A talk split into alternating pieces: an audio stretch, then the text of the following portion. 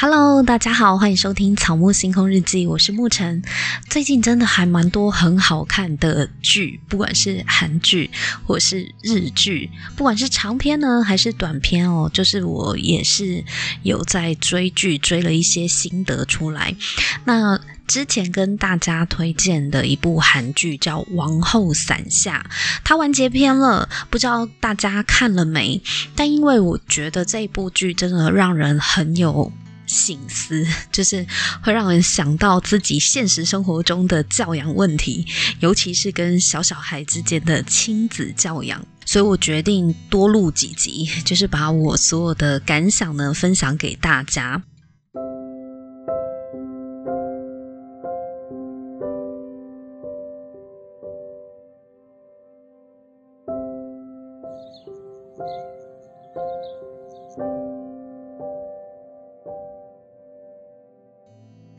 那今天要讲的这个主题呢，叫做“我是个母亲，也是个大人”，但这不代表我永远是对的。我觉得这部剧啊，《王后伞下》根本就是朝鲜母亲图鉴吧，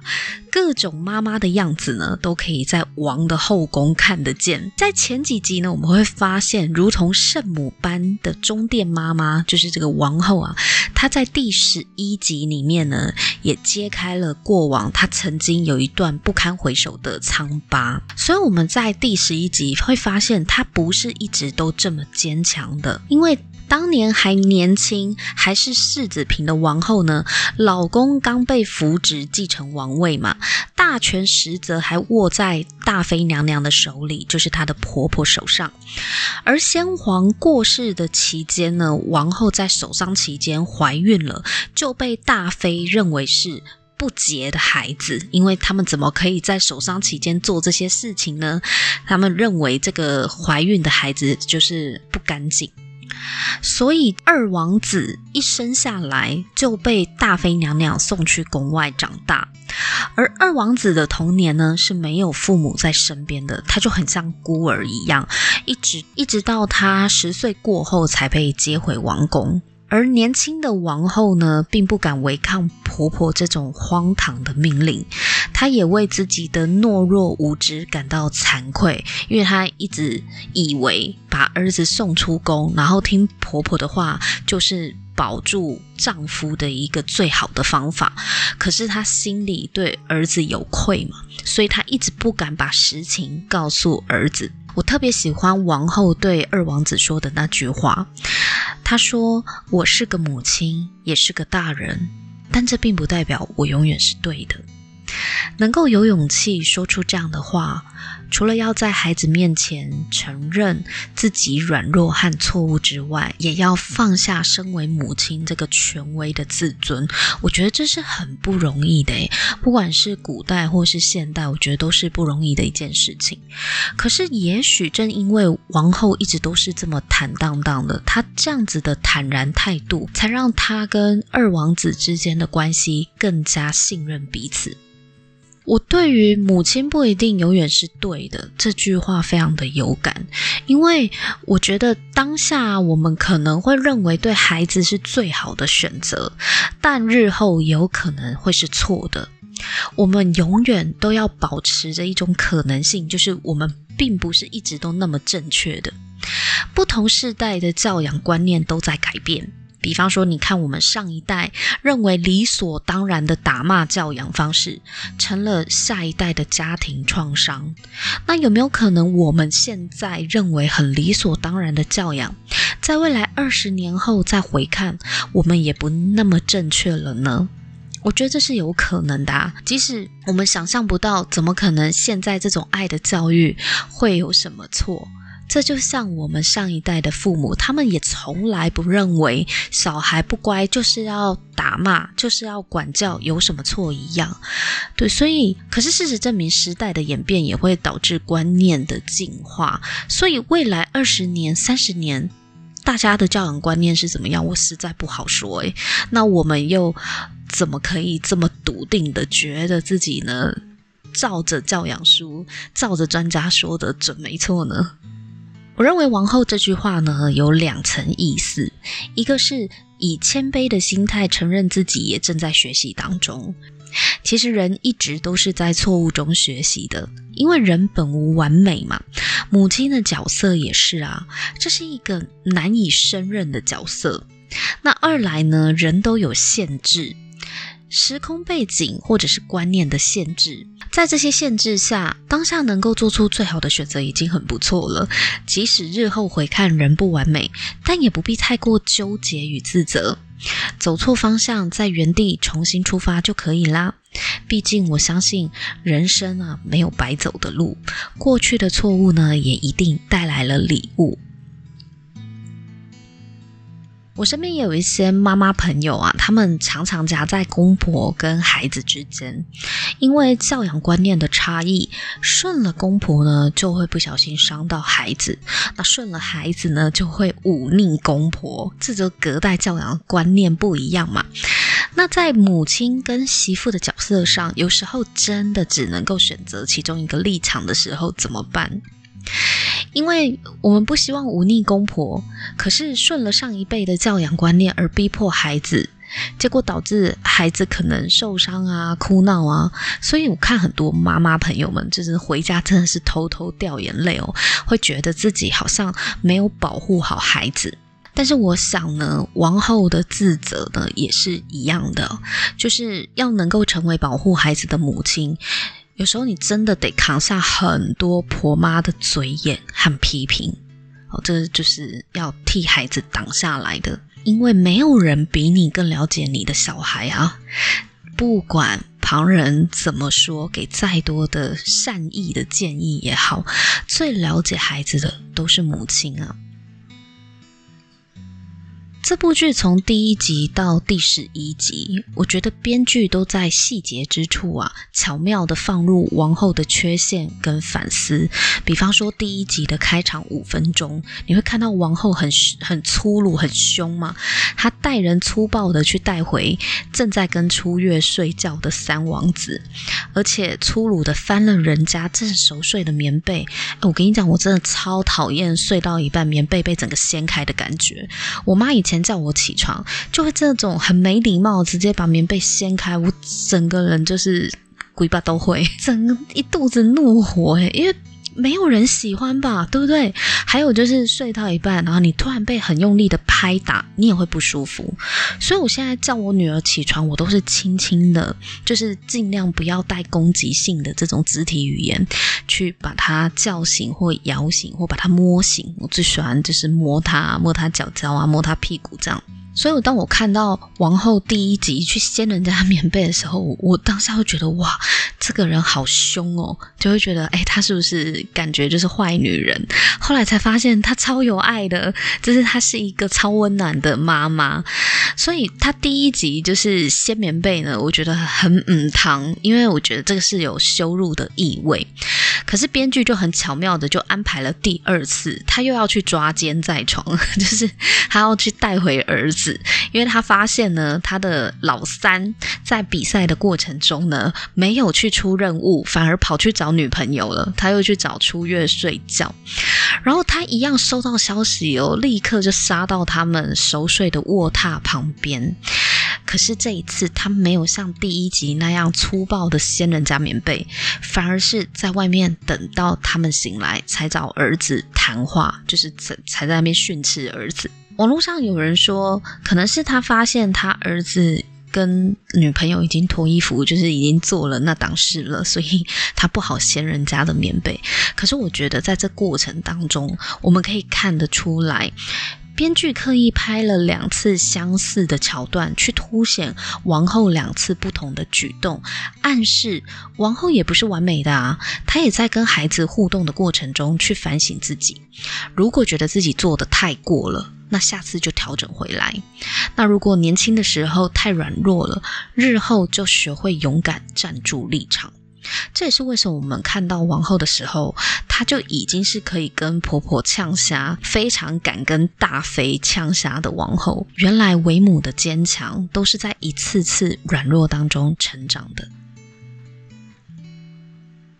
我们很常听到有妈妈说：“为了孩子，我什么都愿意去做。”这种话，例如像太昭容。就是其中一个。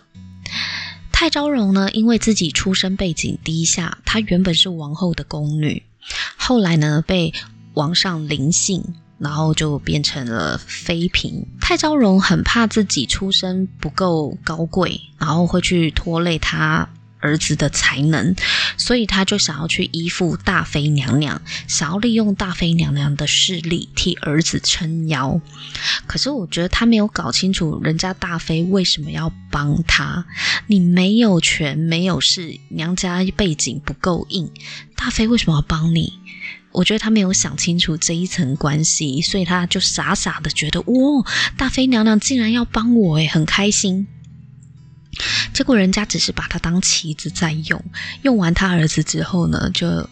要把他儿子踢开，这样，所以最后就遭到人家利用。我觉得，当你想要利用别人的时候，你也要思考一下，别人为什么要帮你，不然的话，其实别人也可以反过来利用你啊。如果太招容他没有去找大妃，他没有叫大妃挺他的话，真的凭实力。最后呢，他儿子的才能呢就不会被大妃所威胁，不必退出比赛的嘛。就算最后因为势力不敌其他王子们，至少也是光明磊落的输掉，而不是被大妃娘娘下令要儿子退出比赛。我觉得这真的是超不甘心的。而且在这一场王家的权力斗争之下，你说身份地位毫不影响是不可能的。世子之争本来就是一场权力的斗争，毫无背景势力的太昭容不可能只靠宝倩君自身的才华就觉得他可以当上世子。我觉得他的野心真的是有点过大了。当然，太昭容很不甘心的跟王后说：“难道我们母子俩不能怀抱着野心吗？”可是王后开导她的是，当一个母亲最重要的职责就是要保护孩子安全，不要让孩子涉入危险。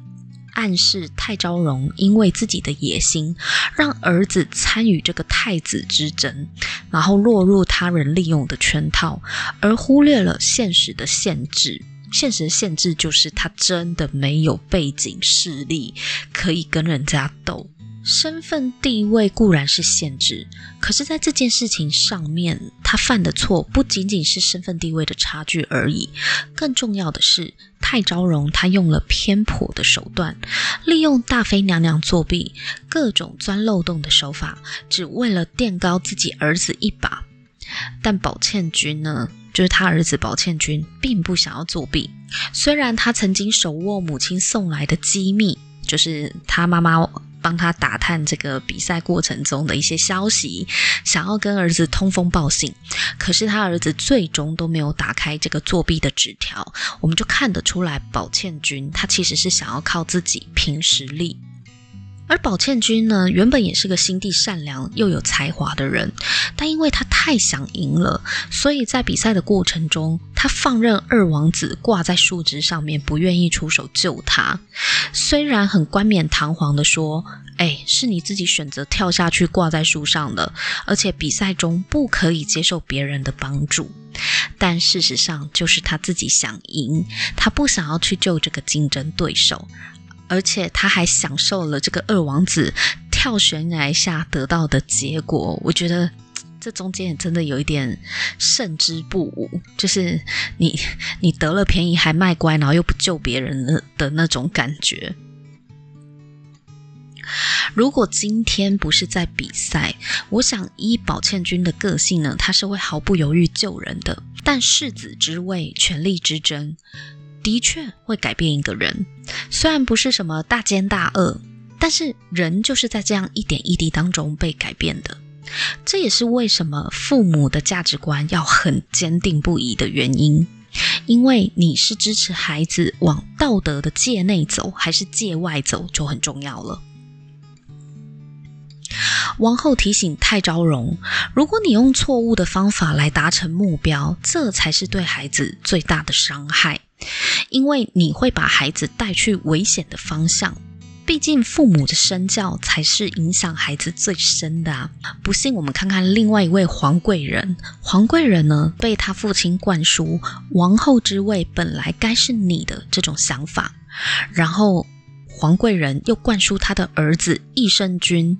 世子之位本来就是你的，但是被他们抢走了。这种观念呢，一直就在他们家传承下来，所以这种一直觉得自己该获得的权势是被他人抢走的想法，导致这些子孙呢，一直活在要抢回来的不甘心当中，而且不择手段，越走越偏。益圣君的价值观偏差呢，在最后一定会让自己付出惨痛的代价。老实说，如果是论才能的话，我觉得益圣君并不输人，甚至挺有才华的啊。可是因为他的价值观被扭曲了，导致他做任何事情的出发点都是为了自己，而且不择手段，不惜杀人也要赢。这样子的人呢，并非是真正的领袖，因为领袖呢是能够来贡献自己的。不知道为什么益生菌一直会让我想起拽哥马粪，我觉得他们长得有点像，那个个性也很像啊。千万不要为了孩子什么都愿意去做。我觉得在这部剧里面，我们可以看出一个母亲真正对孩子的爱，这个爱是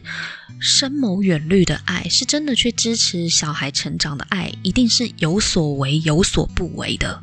不是为了小孩什么都愿意去做，双手也可以弄脏，这样子才叫做爱小孩。我觉得这个爱是有点扭曲的，因为如果你什么都愿意去做，你价值观偏差了，你就会变成不择手段的人。可是身教才是父母给孩子最大的礼物啊！每个孩子呢，都是看着父母的背影长大的，从父母身上学习到的价值观，会慢慢累积成为他的信念。如果你的价值观、你的信念是正直的，那么，就像孩子的护身符一样，可以一路陪伴孩子走到最远。好，下一集呢，就是王后伞下完结篇了嘛，所以呢，下一集我会针对这整部剧来做个总结。如果喜欢的话呢，记得订阅《草木星空日记》，我们下一集见喽，拜拜。